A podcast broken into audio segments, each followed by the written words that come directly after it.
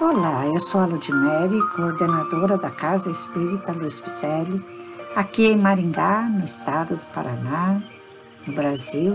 Estamos fazendo a leitura do livro Pensamento e Vida, que constam mensagens ditadas pelo Espírito Emmanuel e que foram psicografadas por Francisco Cândido Xavier. Este livro é um pedido que foi feito ao mundo espiritual para nos trazer palavras que deveriam ser suscetíveis para que adaptemos às nossas necessidades aqui na Terra. Trouxeram este livrinho tão pequeno, mas tão grandioso, de mensagens que nos vão fazer um levante espiritual, uma evolução em nosso espírito, se realmente adaptarmos o nosso pensamento ao pensamento divino. Então vamos ao capítulo de hoje, intitulado Vontade. Comparemos a mente humana, espelho vivo da consciência lúcida, a um grande escritório, subdividido em diversas seções de serviço. Aí possuímos o departamento do desejo, em que operam os propósitos e as aspirações, acalentando o estímulo ao trabalho. O departamento da inteligência, dilatando os patrimônios da evolução e da cultura. O departamento da imaginação, amealhando as riquezas do ideal e da sensibilidade. O departamento da memória, arquivando as súmulas da experiência e outros ainda, que definem os investimentos da alma. Acima de todos eles, porém, surge o gabinete da vontade. A vontade é a gerência esclarecida e vigilante, governando todos os setores da ação mental. A divina providência concedeu-a por auréola luminosa à razão, depois da laboriosa e multimilenária viagem do ser pelas províncias obscuras do instinto. Para considerar-lhe a importância, basta lembrar que ela é o leme de todos os tipos de força incorporados ao nosso conhecimento. A eletricidade é energia dinâmica, o magnetismo é energia estática, o pensamento é força eletromagnética.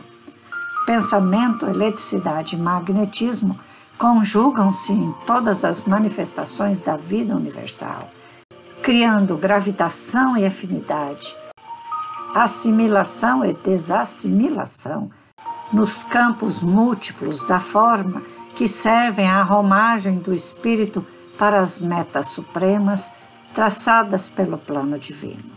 A vontade, contudo, é o impacto determinante. Nela dispomos do botão poderoso que decide o movimento ou a inércia da máquina. O cérebro é o dínamo que produz a energia mental segundo a capacidade de reflexão que lhe é própria. No entanto, na vontade temos o controle que a dirige nesse ou naquele rumo, estabelecendo causas que comandam os problemas do destino. Sem ela, o desejo pode comprar ao engano aflitivo séculos de reparação e sofrimento. A inteligência pode aprisionar-se na enxovia da criminalidade.